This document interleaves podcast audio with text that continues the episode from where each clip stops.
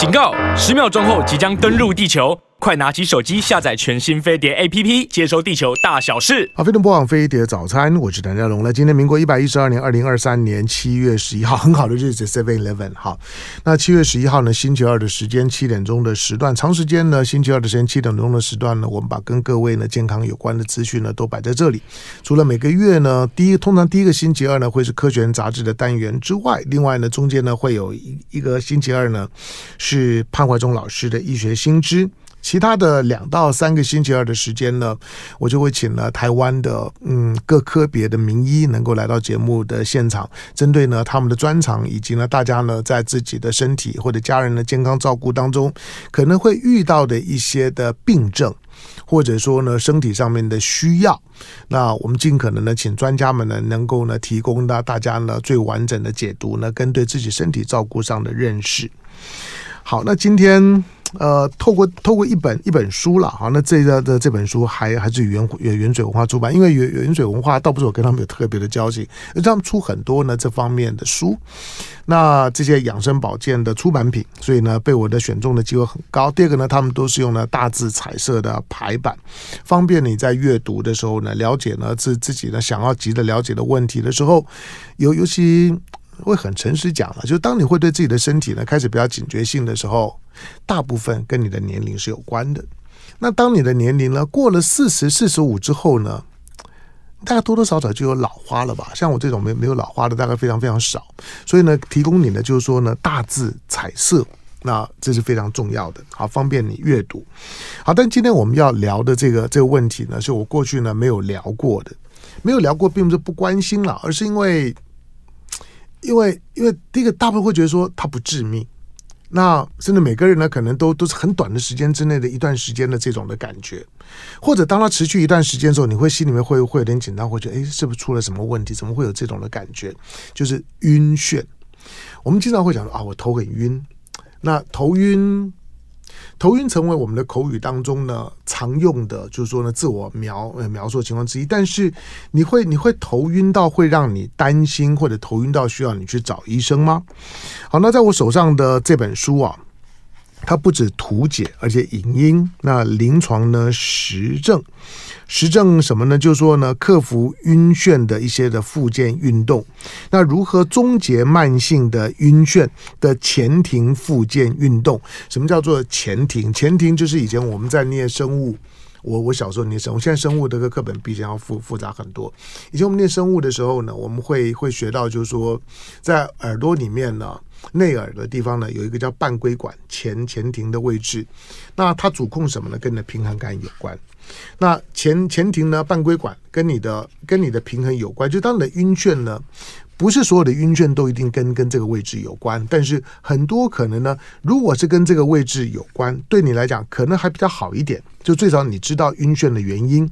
但晕眩也有可能是你的脑脑部啦、内部啦等等其他方面的问题，不知道，甚至有可能是呢中风小小中风的前奏，或者是呢已经小小中风都有可能。好，这些呢我外行，但没关系。今天呢借着这的这本书，那作作者之一来为大家呢导读这本书的，现在呢是在北医台北。医学大学附设医院，那神经神经科神神内的主治医师主任李勋华李主任，在我们现场欢迎。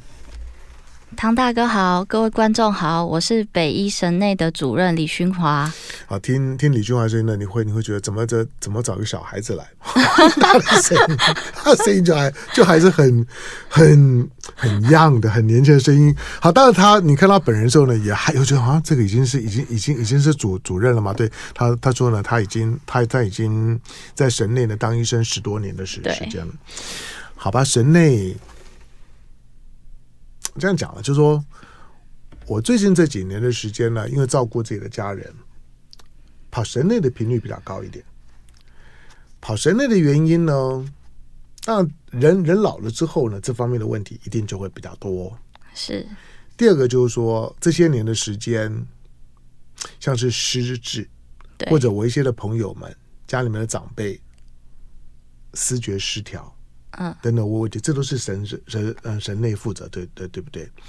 好，但是晕眩这一部分哦，我还我还会真的很难很难去去做一些的提问，只能回到很个人的感觉上上面。好，我我我现在问好了，就是说您在在神内呢做主治医师做主任，去找你的病人里面哦，主诉晕眩的比例高吗？主诉晕眩的比例很高诶，因为其实这是一个很常见的疾病。他们怎么跟你描述他们的感觉？有些人会说，我一个动作之后就突然之间天旋地转。嗯，那有些人会说，我好像长期就是会头昏头晕。那大部分有些人会说我是眩晕，但是其实病人没有办法很明白的了解什么是眩晕。嗯，眩晕呢，它大概一定要有旋转的成分，不管是自己在旋转，或者是环境在旋转，嗯，这样才叫做眩晕。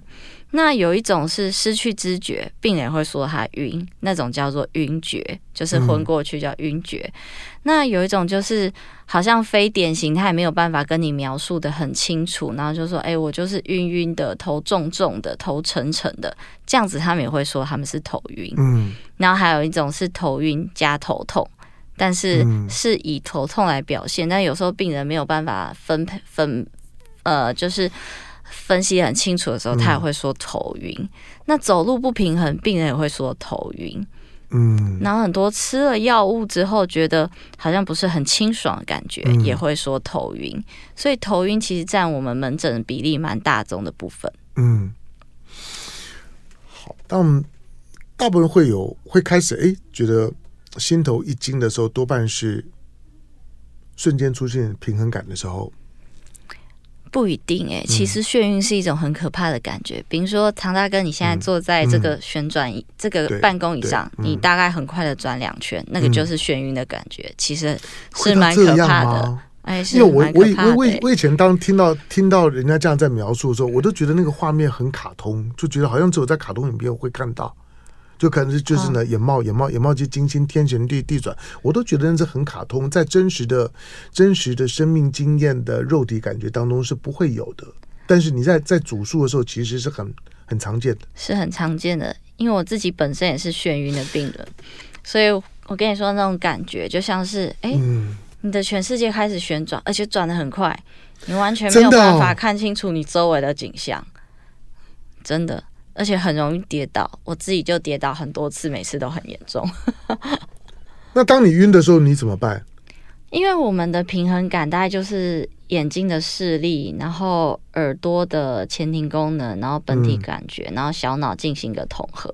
那这时候呢，我就会赶快张大我的眼睛，嗯，看着一个又黑又大的东西，试图用视力来把我的这个眩晕不平衡的感觉稳定住。嗯嗯但用用眼睛等于就是，就就就是设设设定坐标一样嘛。对啊，通常就是看这个很大很清楚的坐标，嗯、然后赶快把自己处于一个安全的环境。有些人会跌倒啊。你跌倒最严重是怎么样？呃，我跌倒最严，头破血流吗？呃，我记得那是一个下雨天，在五星街外面，然后我要去念博士班，然后背很重的书包，然后我就跌倒了，因为那里有个坑，我就跌到坑里面。然后我跌倒又站不起来，跌倒又站不起来，跌倒又站不起来。然后后来我就被送去北医的急诊室，我的韧带都跌松了。这么可怕？是啊，那因为我们年轻还好，但是老人家一跌不得了了。对了，老老人家如果老老人家只要一摔跤，你就很担心了。没错，没错。可是那这种晕眩，它会它会变成习惯性吗？呃，通常这种晕眩有一种状况叫知觉性头晕，嗯、它大概就是你有任何一次的头晕的或是眩晕的状况之后，你脑袋里面的一些神经传导物质有点失去平衡，嗯、跟你自己的几个平衡功能没有办法统合的时候，嗯、就会变成一种叫慢性的头晕，叫知觉性头晕。那它大概就是慢性的，它会对周围的环境复杂的环境或是动来动去的东西觉得。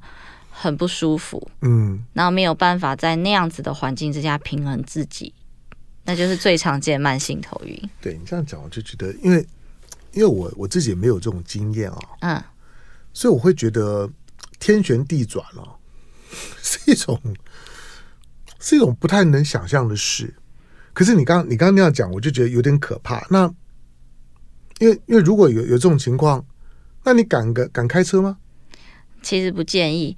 很多病人他们是耳石滑脱，因为耳石滑脱其实马上做个检查就知道那个很晕，很多病人都会大叫，嗯，就啊一直大叫，然后就起来狂吐，还会有人就是用力的抱住我，因为那个真的太不舒服。为什么？因为耳石掉落到不正常的半规管里面，它不应该在那边的，嗯、所以它就会诱发一个非常急性又快速的一个眩晕，是会转的。那自己会好吗？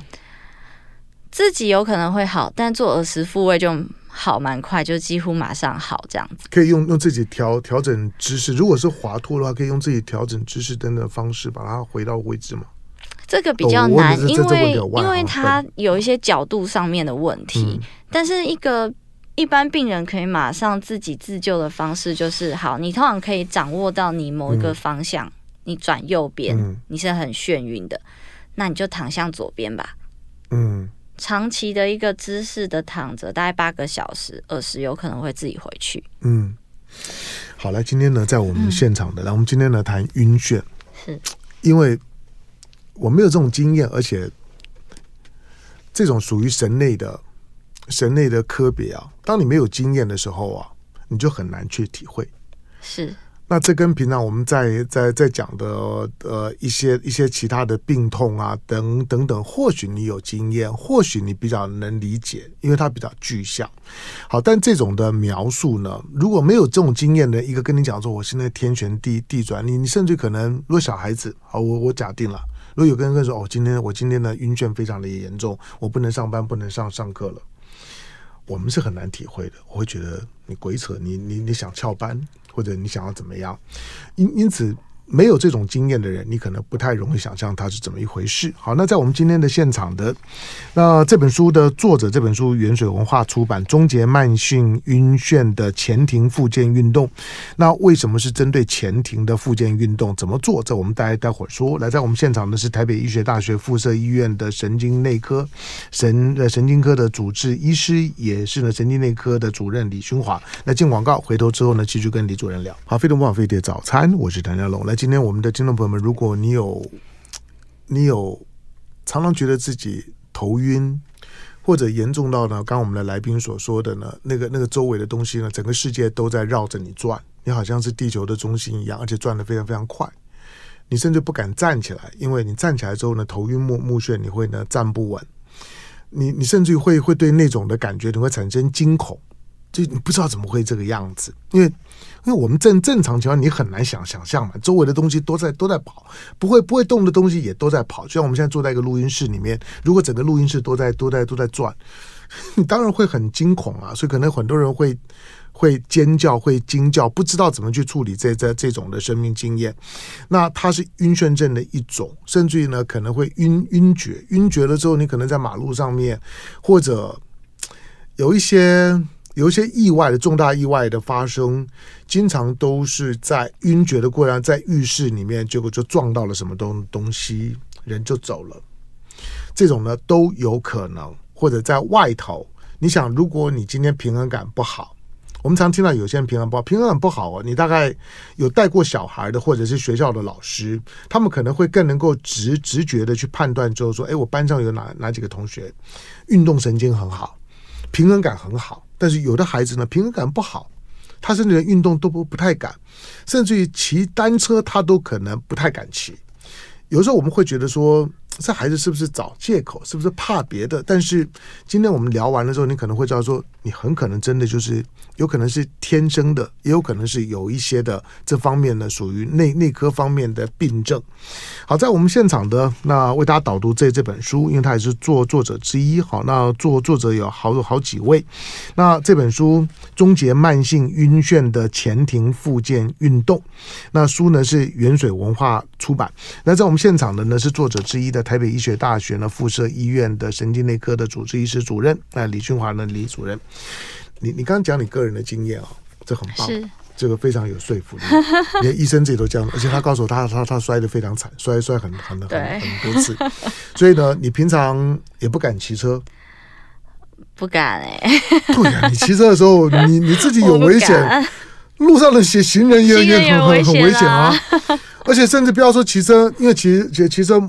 摩摩托车、脚踏车都需要平衡感。对啊，所以你你有意识到你的平衡感是不好的？其实从小就不是很好。走路走直线是 OK 的吗？小时候放学回家，大家不是都会去走那个，比如说路边的那种。对对，我都没有办法。嗯、对，以前我我都会觉得说，你装的吧，你有这么差吗？比如说我们特别是那种窄窄，好、嗯，比如说以前小小时候走走铁轨。对啊。就走一轨，你走你走走看，那个考验平衡感很好的时候，啊、所以对你来讲是没办法走的。没办法，打球也没办法。我把网球这样丢上去，我都有人打不到球，也接不到，就会打到我的脸。然后后来教练就觉得这实在太勉强了，还是不用学这种发球好了。哦、因为球类运动是对平衡功能很好的训练，哦、所以我也会想要训练我自己啊。对啊。哎，那那你当神内的医生很有说服力，因为你对病人这种抽象的感觉，你可以感同身受。我可以感同身受，而且我为什么会做这个，就是因为我自己其实是一个蛮严重的各种眩晕都有的病人。哦，太好了，因为因为我我就觉得说，为什么我会觉得，当我去主述我的这种的晕眩啊等等感觉的时候，医生听得懂吗？医生真的懂懂我的感觉？很多医生听不懂，没有错，所以所以我我才会说谈晕眩是有困难度的，因为你没有那种经验的时候，医生如果没有，他就纯粹从他自己学的东西里面，嗯，去从理论上面去理理解你在讲些什么。但是如果没有没有那种的自己切身的感受，我觉得病人的主诉再精彩、再仔细、再会讲，我觉得还是有距离感。好，那什么原因会导致这种的晕眩，甚至严重的晕眩？呃，晕眩大概就是有分急性的晕眩、慢性的晕眩、嗯、周边型的晕眩跟中枢型的晕眩。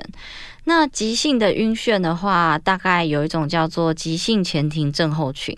那比如说像前庭神经炎，嗯，就是像这样子的状况。嗯，那很像这种急性前庭症候的。呃，前庭神经炎里面其实有百分之十，嗯，是中风假装的。前庭在什么位置？就是在我们的耳朵里面，耳朵的内耳，对，比较深的位置，对，比较深的位置，嗯、在耳耳膜的后面了。嗯，好，因为那个当我们平常自己是接触不到的，不过是你的平衡感非常的左左右耳都都都有都有，对，都有。那主管平衡的，除了你说的这个前庭症候群，你你刚刚特别提醒，就是说你要特别注意的原因，就是这种晕眩感有百分之十可能是中风所引起的。对，所以这个要很小心。那当我去跟你主诉的时候，你如何判断是跟中风有关，哦、还是什么，还是其他原因？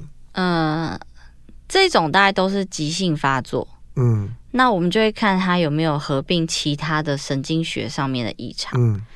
但今天如果一个病人他的手脚开始出现不协调，或是手脚无力，那你就可以很轻松的区分他是中风。嗯、但是大部分不是这样子的，嗯、那所以我们就要去看，那你这个有没有伴随着听力的问题？那过去都会认为说听力的问题好像是比较是耳朵的问题，但其实听力有问题的这种急性前庭症候群，其实是中风的机会的呃危险因子是增加的。嗯那另外，我们就是看他的平衡跟他的头晕的程度。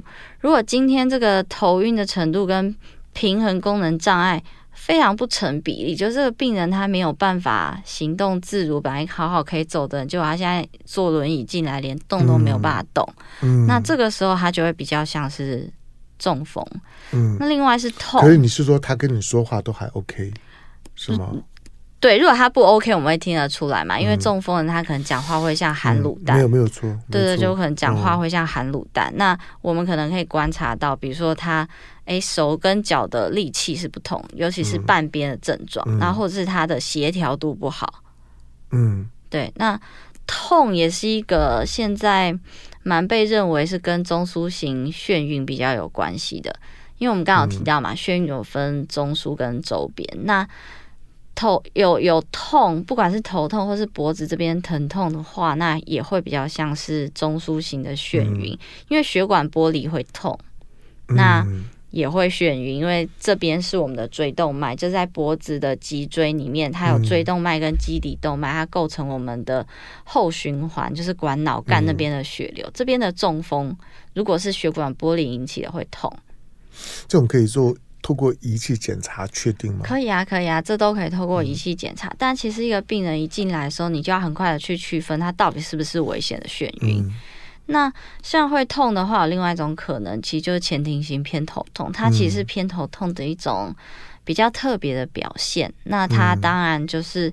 会痛，然后会头晕，会恶心，会呕吐，但它晕的比例成分是比较重的。嗯，那它的晕跟痛不见得要一起发生，但是在百分之五十一起发生，其实就可以符合这个诊断。嗯，那其实很常见的一种头晕是耳石滑脱啦，这种大概就是哎，好像。睡觉翻身或者早上起来的时候有一个哎、欸、天旋地转，而且很激烈，而且跟某种特别的方向性有关的那种，这种就是耳石滑脱。耳石是什么？耳石是一种呃钙离子，它就是在内耳里面这样子。它是像石石头一样的东西？没有，因为它很小，其实看不到啦。嗯看看不到，看不到，可能它很小，但是因为它内耳里面有淋巴液嘛，它有时候会流到不该流的半规管，嗯、那你就会诱发一个短暂的眩晕。嗯，那这时候我们就是做一些马上的检查，嗯，就是我们有一些像是 Distal Pike 啊，一些姿势性的检查，嗯、就可以马上知道你是不是耳石滑脱，滑脱到什么半规管，马上把你做复位，嗯，百分之九十马上就好了。这这是需要做手术的吗？不需要，不需要，嗯、它就是一些姿势性的动作，嗯、但是有角度上面的一些问题。嗯、那医师会帮你把角度弄好，然后做几个动作，他、嗯、就回去了。这个是很好治疗的。那如果以你个人的经验来讲，来在我们现场的是李训华主主任哈，那台北医学大学附设医院的神经内科的主任，也是主主治医医师。哎，我我我先岔岔题，你你有门诊吗？对对不对？对啊，对啊。你门诊是哪一天？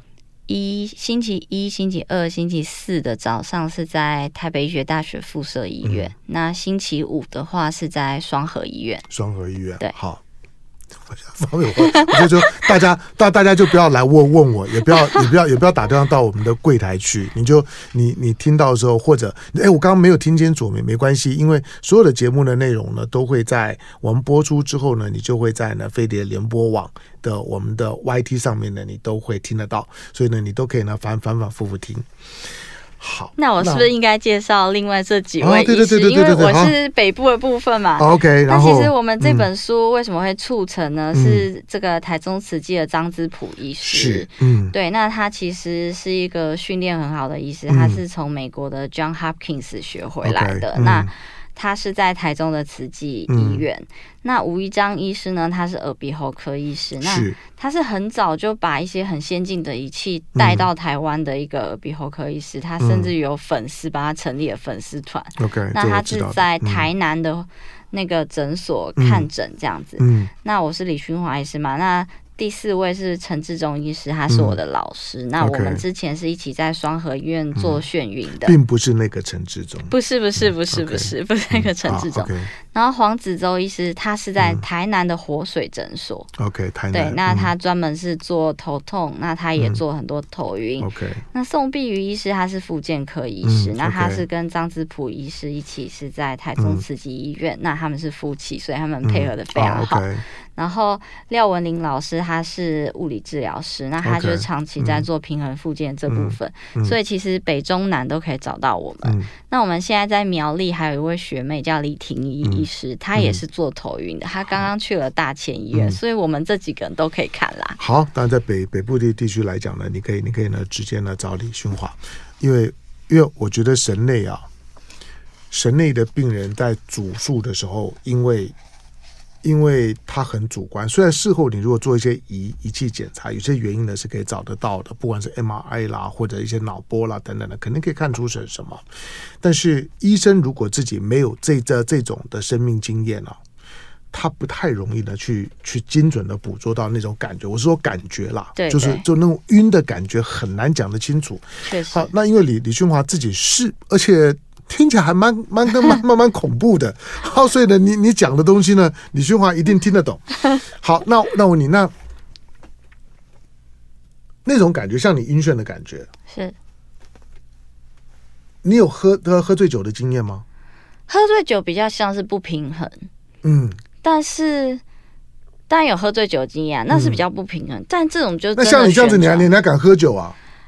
呃，不要失去生活乐趣了，我是这样觉得的。OK，好，我们不需要因为头晕就自己自我设限很多事情嘛，嗯嗯、不敢出门啊，然后不敢出去玩啊，爬山、游泳等等，嗯、不需要啦。对啊，对啊，而且其实你越做这些事情，嗯、你头晕会恢复的越快。哦，这样，这样子啊？哎、欸，所以像像像你这种人，除了不太敢运动以外，嗯、有一些比较冒险性的运动啊。爬山啊，攀岩啊，这个你一定都都都不敢做的。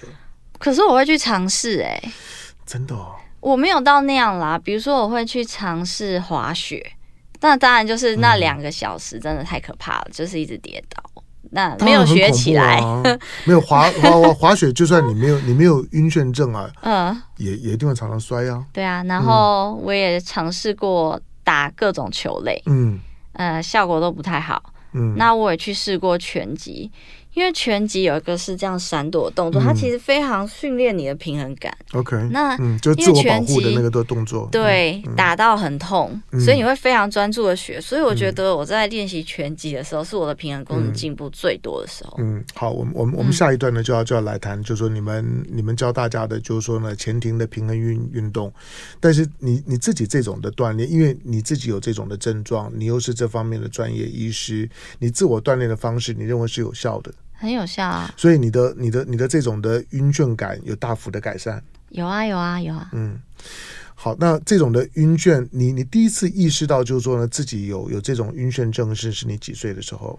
哦，我在当住院医师的时候，应该是三十几岁的时候。啊我真的晕到连去看病人都要人家扶着我，也没办法走路，嗯、还要同事推轮椅帮我。好，那还好，因为因为你因为因为因为你在内科，如果你是外外科医师要要开刀，那还得了？哦，那可能没有办法。对，这个这个就就就很可怕。好，当然呢，我觉得找医师的时候，医师能不能精准抓到我的感觉是非常重要，特别是内科。内内科的医师懂不懂你病人在说的那个感觉？对医师去掌握呢，病人跟后续的治疗，就呢攸关到治疗的品质。好，除了我们刚刚讲的，就是说呢，包括呢这种的前庭啦，一些的急性症状之外，有一些呢是说可能是中风引起的，或者是或者是或者是大脑，尤其跟小脑有关，甚至有一些呢是你在你在受了外外外伤以后，也也也会有影响。另外一个呢是雷尼尔氏症。对，这也是常听到的。我也我也常听到有一些，因为我认识一些神内的医师，就主主诉完了之后呢，诊断说是雷尼尔氏症，就是耳耳朵呢可能会会有会有会有耳闷啊、对耳耳鸣啊、耳耳鸣，对，然后平衡感也会不好，会啊。那这种的雷尼尔氏症，我医生朋友是说，其实治疗的效效果并并不好，对不对？其实还好哎，不会啊，嗯、用药物可以控制的很好。嗯，然后生活习惯调整，减、嗯、少噪音的暴露，嗯，然后压力不要太大，正常的生活作息，其实都可以控制。怎么可能？你光光你讲的这几项就很不容易了。啊、我跟你说，不会不会，我跟你说，真的，你晕几次之后，嗯、跌倒几次之后，就会乖乖了。嗯、我自己就乖乖啦。对，你要想说啊，你要你要要调整，要正常做做作息，减少压力的。我我我觉得大部分人就最困难就在这部分。不会不会，头晕的病也很特别哦。真的，你晕几次跟跌了几次之后，就会就会乖了。而且我们病友会很特别，其他的疾病的病友会不是都很热闹，爱讲话，然后跟旁边人交换心得。我们眩晕的病友会，每个人都是维持一定的距离，然后在椅子上好好的坐好，也不敢动，非常特别。非常特别。好，OK OK OK，好。所以所以今天当当，所以今天当我要访问你的时候，因为我第一次谈谈晕晕眩症，我也我也我也不知道怎么谈，我我就像是一个神内的神内，我自己没有这种症状，我就只能够听。不过因为你你自己的主的主诉呢，就就非常好，非常有说服力。那么进广告，广告回头之后呢，那因为这本书的内内容很多了哈，包括附件科的医医医师啦、物理治疗师啦，都都在里头。但这里面谈的前庭附件运动。一谈一讲到复健，大家就开始有点紧紧张，就觉得要花很多的时间啦，要特殊的器器材啦。一听到复健，就觉得自自己好像不太行了。前庭复健运动是什么？怎么做？来进广告，回头之后呢，继续访问在我们现场的台北医学大学附设医院的神内的主任，也主治医师李勋华。进广告，回头聊。好，飞碟播放飞碟早餐，我是谭家龙。来，今天星期二的时间，我们来谈晕眩。那晕眩没有的人就就没有，有有的人很难把那感觉呢讲清楚。但是晕眩有可能是急性的，有可能是因为特殊的一些生理性的因素，比如刚刚讲的中风啦。或者是什么急急性的前前庭的这些前庭的发炎啦，或者是耳石的滑脱啦，这些对我们来讲，其实其实就算我跟你讲了，我可以我可以口述复述，其实也不代表什么，因为我还是不知道那是什么。所以个人的感受的经验，以及呢，如果症状急性的时候，你要你要找医生啊。第二个就是说，担心呢这种的晕眩呢本身它它会复发或者好发。同时，晕眩本身，不管那个晕眩本身有没有到晕厥，它有危险的，因为你不知道那个时候你在做什么。或者说晕眩症的发生的时候，它不见得有前兆，对不对？不见得有前兆，所以你你事前是没有办法预防的，嗯、不能说啊，今天我、啊、我可能会会怎么样，所以我就不开车，就我就就不走路，不要做运动，未必。好，所以呢，你你必须要就是说呢，当你有晕眩症的时候，很快确定你的晕眩症的原因，因为它可能是你的，是你的就是说大大脑的主体本体的部分，也可能是你的耳朵，我们刚刚讲的前庭啊、半半规管，也可能是你的小小脑的平衡中枢，这都有可能，也可能是中风等等的因因素都有可能。好，那这里面讲的所谓的前庭附件运动，其他的就不说了哈。但是前庭附件运运动，显然大部分的晕眩可能都跟前庭是有关的。是不是？前庭附件运动，它虽然说它是前庭附件运动，嗯、但它其实是一种综合性的运动啦。哦 okay、做这些运动的话，大概不止训练到你的前庭、你的本体感觉、嗯、你的小脑，然后这些其实都会一起做到训练。嗯那我们的平衡功能或是眩晕是这样，嗯、那我们一定有比较不好的地方。那比较不好的地方，我们加强它，或是我们适应它。嗯，那我们好的地方，我们就让它更好。那当我们的平均值超过六十分，可以应付生活的时候，你的功能就可以啦，就正常了。这个六六十分是什么意思？是怎么去量测的？这个就是我们这个是很主观的事情，就是比如说有些人他。特别没有办法骑脚踏车好了，嗯、那有几种方法嘛？你就学会骑脚踏车，嗯，要不然就是你骑脚踏车的时候装辅助轮。那你学会骑脚踏车是把不好的地方练好，嗯，那你加辅助轮是在好的地方更好，嗯、那你只要可以应付日常的生活就 OK 啦，嗯，我们不需要像运动员一样，或是滑冰选手一样。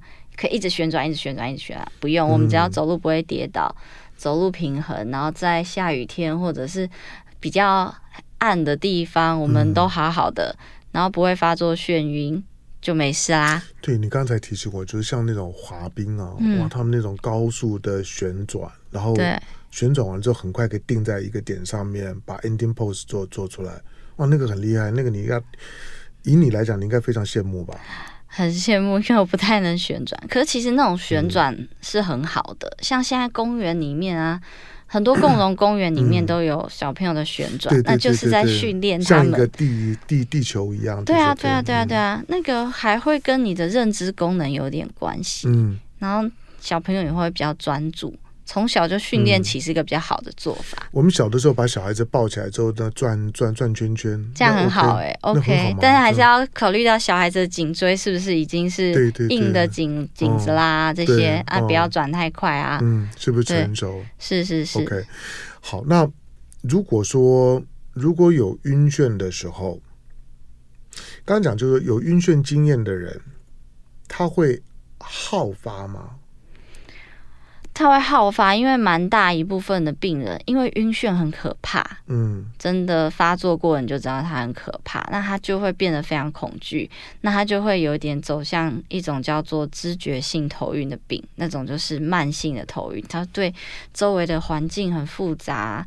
然后人动来动去，车动来动去，觉得很敏感。嗯、那像人人的这这情绪一定受很大的影响。对对，他会觉得有相当大压力。嗯、那像这种情形，自己做平衡复健就是一个蛮好的选择。嗯，如果我到神内科去找李勋华，然后我主主述了刚刚这种的晕眩的症症状，李李勋华可以演示一下吗？那那你会怎么去处理我？一个病人来看我晕眩，一定要先下一个正确的诊断。那正确诊断才有正确的治疗。嗯。那正确的诊断，我们当然会有很多的方式，包括病史询问、神经学的检查跟一些仪器的检查。嗯、那正确的治疗，那我们就根据你的诊断是什么给你治疗。那我们就会加入你的平衡复健。嗯，其实平衡复健应该是非常个人化的，嗯、因为每个人他可以做到的事情跟做不到的事情是不一样的。嗯、所以这本书它是教一个比较一般的平衡复健，人人都可以做的。嗯，但是如果像是嗯，在家里就可以做，而且不花钱，不花不用不用不用不用，所以这是很好的。那你就做一些简单的动作。那我自己可能会再跟你多聊一下，你在生活之中，你哪一些功能上面是不好的，嗯、那我就会给你建议。嗯，对，比如说我会先看你的鞋子，那很多人都会穿软底的鞋子，那我就会建议你把它换成硬底的鞋子。为什么？因为软底的鞋子这时候有点会需要用到你的。前庭功能，嗯，那如果你前庭功能，对对对，那你就穿，穿比较舒服，对对，你就穿硬底的鞋子。嗯，那比如说，哎，有些人怕半夜特别容易跌倒，因为你视力的成分降低，那你就是在，你就上半夜起来上厕所的时候，你就适合留留一盏小夜灯。嗯，那家里是不应该出现有地毯之类的东西啦，容易滑倒。OK，嗯，对，有一些的就晕晕眩就很容易导致会摔跤。对，那我说了有很多的碰撞，对，老人家摔跤就很严重。如果碰撞了之后呢，撞到了不管是身体任何的部部分，受了伤，大家都很不好。甚至于我怀疑，就是有一些的朋友在摔跤，都尤其在浴室里面啊等等，然后撞到了之后人就走了，可能都跟晕眩或者瞬瞬间的晕眩是有关的。好，这种的晕眩有药物吗？有啊有啊，有很多前庭。抑制剂，但是我们主要还是要看你是哪一种头晕，再去给你适合的药物，并不是每个人都一定要吃头晕药啊。比如说像前庭型偏头痛好了，嗯，那它其实是要用偏头痛预防的药物来治疗它。嗯而不是用很多的止晕药去抑制这个头晕，因为你长期抑制你那个头晕的感觉，你大脑这边的中枢的一个代偿反而会不好，它不利于你后续的恢复。所以我们会鼓励病人哦，你在急性期，你当然吃一点药物是好的，但是你后续慢性期的时候，那你就是试着做运动，让自己比较好，对健康也好啊。嗯。嗯，好，那这种的。这种的晕眩症的治疗，我觉得对我们的听众、对我们观众来讲呢，因为你你过去可能觉得你跟人家在在在诉苦的时候呢，没有这种症状人，他就是没有办法理解。对，因为因为他甚至连检连检查的时候呢都很抽象，因此呢变得主观。我今天在访问你之后，我才我才比较能理解，就是说为什么有的时候做做健康检查，或者比如说我们过去在服役的时候要做一些基本检测的时候。他叫我们走一直线，那不只是在抓抓酒驾的时候叫叫你走直线，而而是而是你的平衡感在走一直线是看得出来的。是啊，是啊。好，那我们的我不知道我们的听众朋友在这方面有这方面的问题有多少？有有有任何的医学的调查数字，就是说有晕眩症的人在人口比例的比例大概是多少？有有有这样的数字吗？可能没有哈，哎，应该是有，但是我不记得。嗯、好，那没没没关系。好，大家自己去去找出。好，但是呢，我我刚刚讲就是说，因为通常最近几年呢，啊，十七啦，啊，百分之十七，对，想起来想起来，高达百分之十七，不错不错不错，他还他还很很讲究的，一定要找到那数字，有百分之十十七，有百分之十七比例就不低耶。其实我觉得更多啦，因为很多人他不会来看医生，他不会来求医啊，求医啊，可能就觉得啊，这就是他正常状态。但是有时候你真的不晕的时候，你才发现你自己之前是晕的。OK，很多药物都是这样子，尤其是药物的副作用。哎，你拿掉那个药物才发现，哎，我怎么这么好？原来哦，那是药物的副作用。我之前都是晕的。好，所以那种不晕的感感觉很棒，很棒，很清新，不可思议。好，因为因为因为我没有，所以我只能说不可思议。所以我刚刚呢听李春华在说他自自己的晕眩晕眩发作的时候，哦，那个实在是蛮恐怖的。地震啦，就像地震那样啊。哦，对，因为不不只是自己有有危险啊，你在路路上，如果突然晕眩症发作的时候。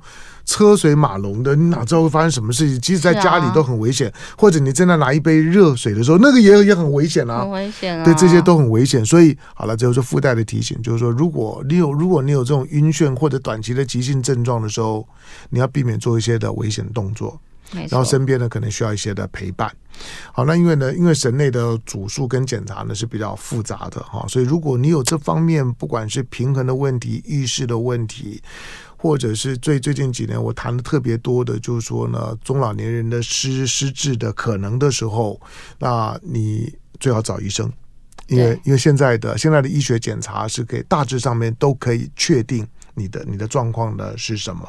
对症下药的机会呢也是呢非常大的。把症状先克服很重要。通常像这种晕眩，如果你症状克服了之后呢，你的生活的感觉呢才能够平衡。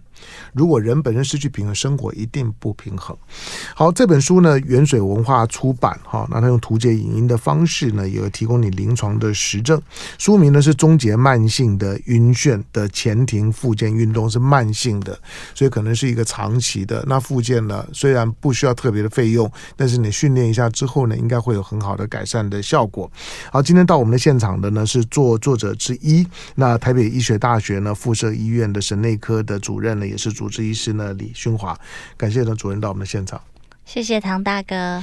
好，那当然就不，你不管是看书好，或者呢，如果你有其他的这些要需要检查的需要的时候呢，你要找李的李勋华的时候呢，你自己到北医呢去找他，或者呢在新北市双河医院嘛，对对不对？双河医院在在哪里？在圆通路啊，跟中正路综合，对对对。好，OK，好，新北市呢，你可以到呢双和医院。嗯、那在台北市的部分呢，你可以拿到到北医，感谢。